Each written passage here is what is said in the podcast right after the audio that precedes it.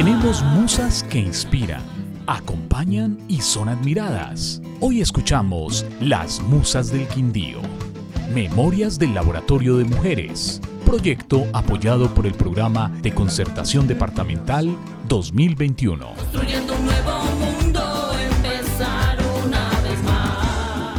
Al verse sin oportunidades y agobiada por la violencia en su municipio, María Dargeri Martínez Gómez se vio expulsada de Génova por la desesperanza y durante 20 años estuvo por fuera de las montañas del sur del Quindío. La necesidad de sentir nuevamente el aroma de su Génova natal impulsó a María Dargeri Martínez a regresar para empezar de cero y enamorar a gobernantes y comunidad de la importancia de las actividades artísticas y de lo mucho que ellas transforman los pueblos. Esta mujer es actualmente la directora de la Casa de la Cultura de Génova, en donde pone al servicio de la comunidad sus conocimientos en danza, administradora pública y su maestría en paz, desarrollo y ciudadanía. María Dargeri nos cuenta en este podcast las razones por las que salió de su territorio, su retorno a Génova y los acercamientos con la comunidad, especialmente con niños y jóvenes, para evitar que se interesaran por las armas. Primero volver al territorio, después de 20 años y encontrar la situación de la comunidad todavía aún muy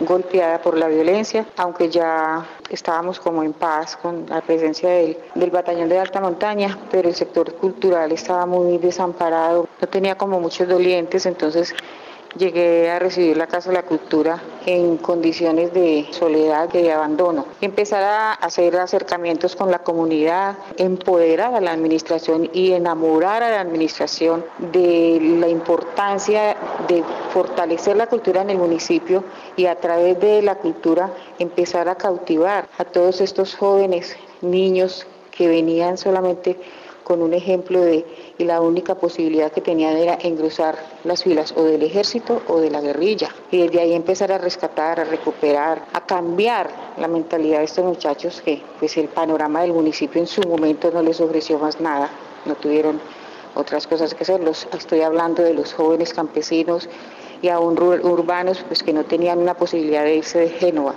porque en Génova tenemos el fenómeno, teníamos, ya no, el fenómeno de que, que termina bachillerato se tiene que ir porque aquí no hay nada que hacer. Teniendo la experiencia mía de 34 años, maestra de danza, empecé a llegar con la danza empezamos a montar, obviamente con el apoyo y la voluntad de los alcaldes del momento, de toda la importancia que tenía este proceso cultural que hoy en día vive Génova y me cogieron la cuerda y me empezaron a apoyar y empezamos a gestionar, a gestionar, a gestionar, a dotar el municipio a contratar monitores, a contratar talleristas, a contratar de todo y hoy en día tenemos un movimiento cultural bien importante en el municipio. Usted habla de 20 años, ¿qué pasó antes y qué pasó después? ¿Por qué se fue?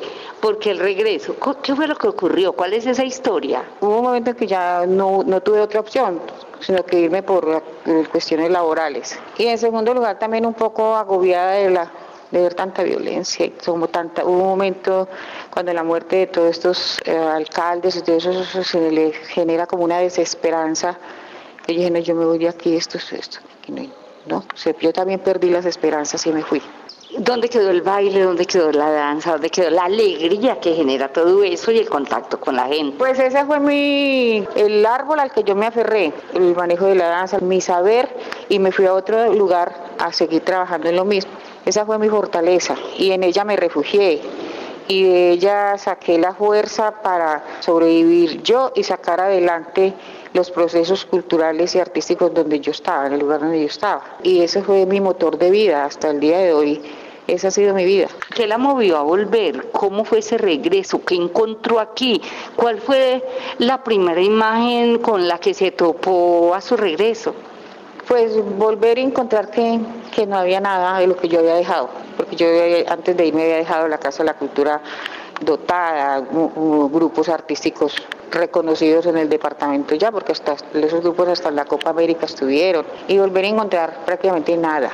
O sea que se fue con una decepción y una angustia y una tristeza y una desesperanza total, y vino y encontró prácticamente igual o peor la situación. Yo creo que peor, yo creo que peor porque ya estábamos en paz, ya no habían fenómenos violentos que nos generaran ese espíritu tan maluco, esa sensación tan maluca de inseguridad que me tocó vivir con nuestros hijos. el miedo de que les colocaran la mochilita y se nos los llevaran y todo eso, y mi hijo ya estaba apto para engrosar filas. En ese caso me parece a mí que peor, porque ya no teníamos tantos inconvenientes violentos como para que esto estuviera cerrado, esto estuviera funcionando solamente como emisora y no hubiera un, doliente que le pusiera la mano a esto y que en su momento, la, la administración del momento, pues lo que había de cultura se lo llevaron para la alcaldía, dejaron esta casa abandonada, abandonada entre comillas, pues porque la tenían cerrada y todo, no la descuidaron en el sentido de que no la dejaron desvalijar, pero aquí no había nada. Empezó entonces de cero y de ahí en adelante le puso fe, optimismo, ganas, su esfuerzo y qué ha pasado en todo este tiempo. Yo le puse muchas ganas porque yo, esta ha sido la, la vida mía y la razón de ser. No, yo me hice el propósito primero de dotarla, de, conformar las escuelas de formación, luego de dotarlas y luego de empezar a, montar eh, todo ese producto de, las escuelas de formación, empezarlo a mostrar a la comunidad, empezar a salir, a hacernos visibles en el espacio cultural del departamento, un espacio que habíamos perdido. De eso pues me dediqué a gestionar, a gestionar, a gestionar, acompañada obviamente por el, alcalde del momento, con todo el apoyo de él y que con uno, con algunos no les gustaba mucho el tema, pero al último entendieron que la cultura es la cara bonita, por un lado, del municipio, y que detrás de la cultura vienen unos procesos de formación y de valores de empoderamiento del territorio, de empoderamiento de sus tradiciones, de sus costumbres, que los muchachos cambian por la imagen, que tienen otra visión de la vida. Después ya fueron llegando las tecnologías, se los amplió el mundo, entonces todo eso ha ayudado mucho. Ha sido bien interesante y bien enriquecedor la experiencia. Es innegable que Genoa ha sido el municipio eh, como que ha marcado la pauta en la violencia en el Quindío. ¿Qué ha hecho usted cuando se ha ido por esa desesperanza y ha regresado y ha sacado las fuerzas para visibilizar eso y evitar que se repita. ¿Cómo es que ha hecho esa tarea? Contando la historia y por eso ese es el motivo por el cual yo insistí en que este Museo de la Memoria Histórica estuviera en este lugar.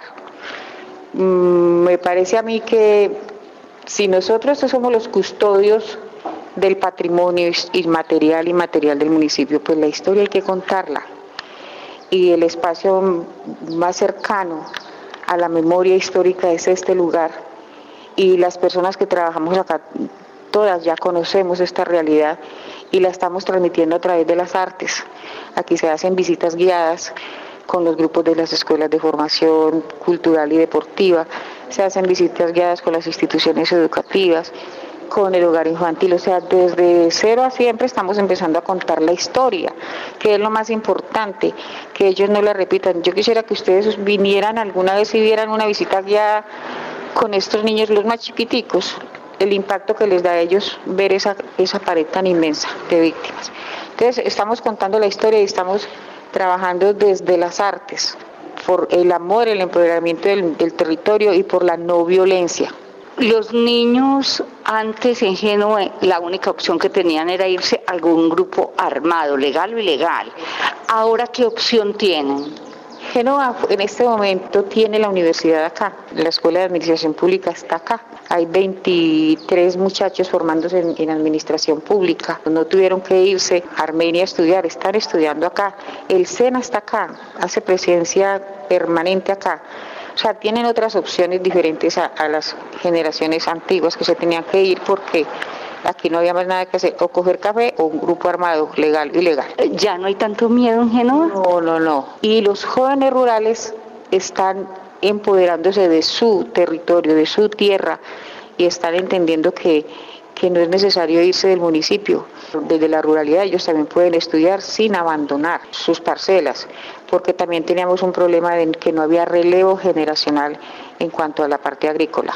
¿Qué ha pasado con las mujeres, con las viudas, con las huérfanas, con las que se quedaron solas mientras sus maridos se fueron a participar de esos movimientos violentos? Están muy bien organizadas. Eh, con la, unidad de víctimas y la mesa de víctimas de acá es muy dinámica y muy propositiva. Están organizadas mujeres cafeteras y en la parte del terminal está toda la parte agroindustrial del municipio. Allá están las mujeres víctimas con la transformación de lácteos, café. Ellas están organizadas en, por grupos de producción y muy apoyadas por la unidad de víctimas, por, pues, por el SENA, por todos los el acompañamiento que tiene la alcaldía con ellas, el enlace de víctimas. Es una joven muy dinámica, muy propositiva. Yo no sé, es una experiencia muy bonita. La resiliencia que hemos tenido los genoveses y las víctimas y los desplazados, todos en una sola dirección. Han cambiado los imaginarios, ha cambiado la cosmovisión, ¿qué ha cambiado en Génova? Pues ese imaginario atávico ha cambiado mucho. Estoy hablando de las mujeres actuales, de los jóvenes actuales, de los niños actuales. De pronto esos atávicos todavía están en el adulto mayor y, con justa razón, porque fueron los, los que lo vivieron y lo padecieron. Y el cuenco cultural también se ha llenado de otras expectativas, de otro imaginario más amplio, con más posibilidades, más tranquilo, más eh, esperanzador, más optimista. Entonces en Génova hoy en día se vive una dinámica de muchachos muy propositivos, alegres, que la yo estuve una generación cuando yo era maestra de danza, que los muchachos eran como te dices, y como el único momento de ellos estar contentos era estar en danza, el momento de sus danzas, su parte artística y deportiva. Ahora no, ahora ustedes, esos muchachos, muertos de la risa, contentos, optimistas, proponen, crean. Ya estoy hablando de la parte cultural.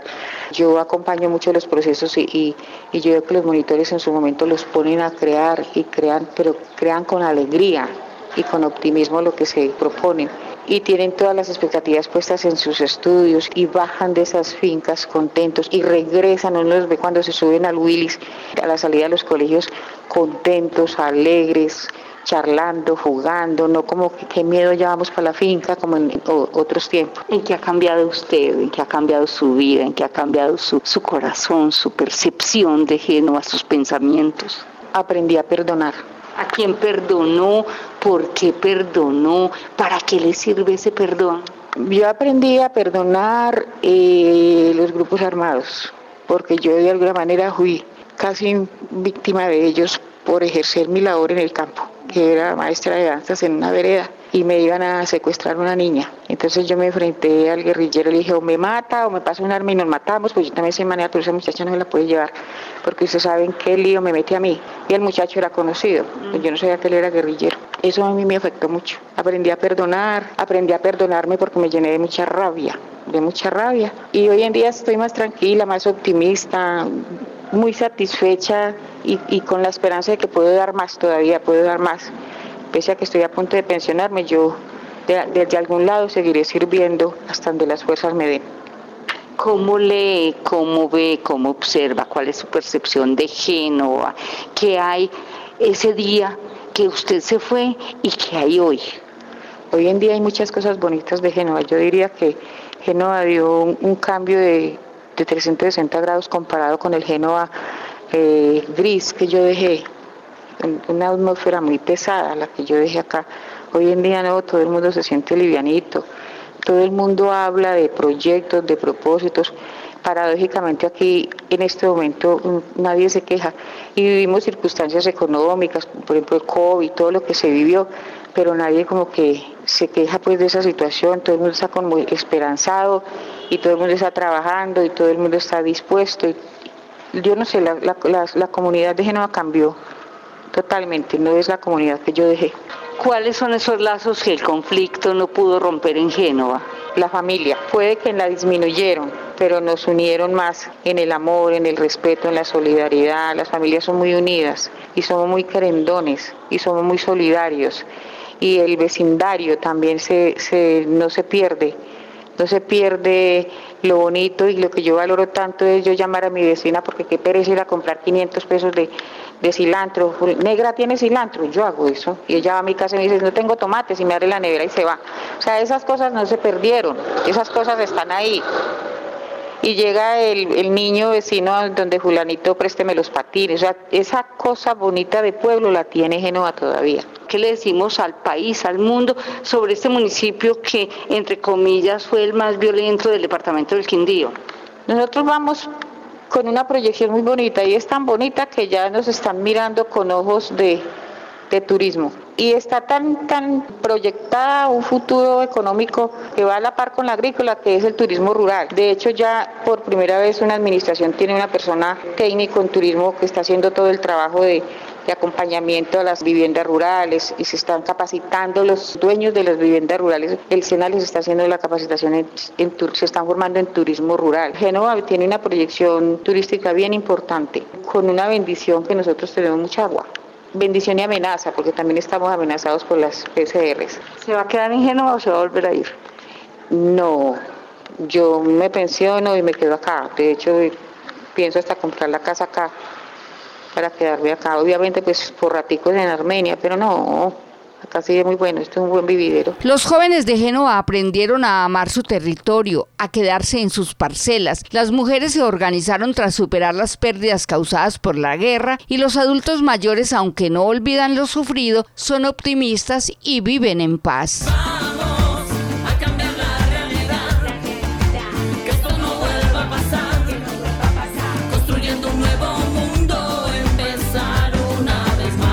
Tenemos musas que inspiran, acompañan y son admiradas. Hoy escuchamos Las Musas del Quindío. Memorias del Laboratorio de Mujeres. Proyecto apoyado por el Programa de Concertación Departamental 2021.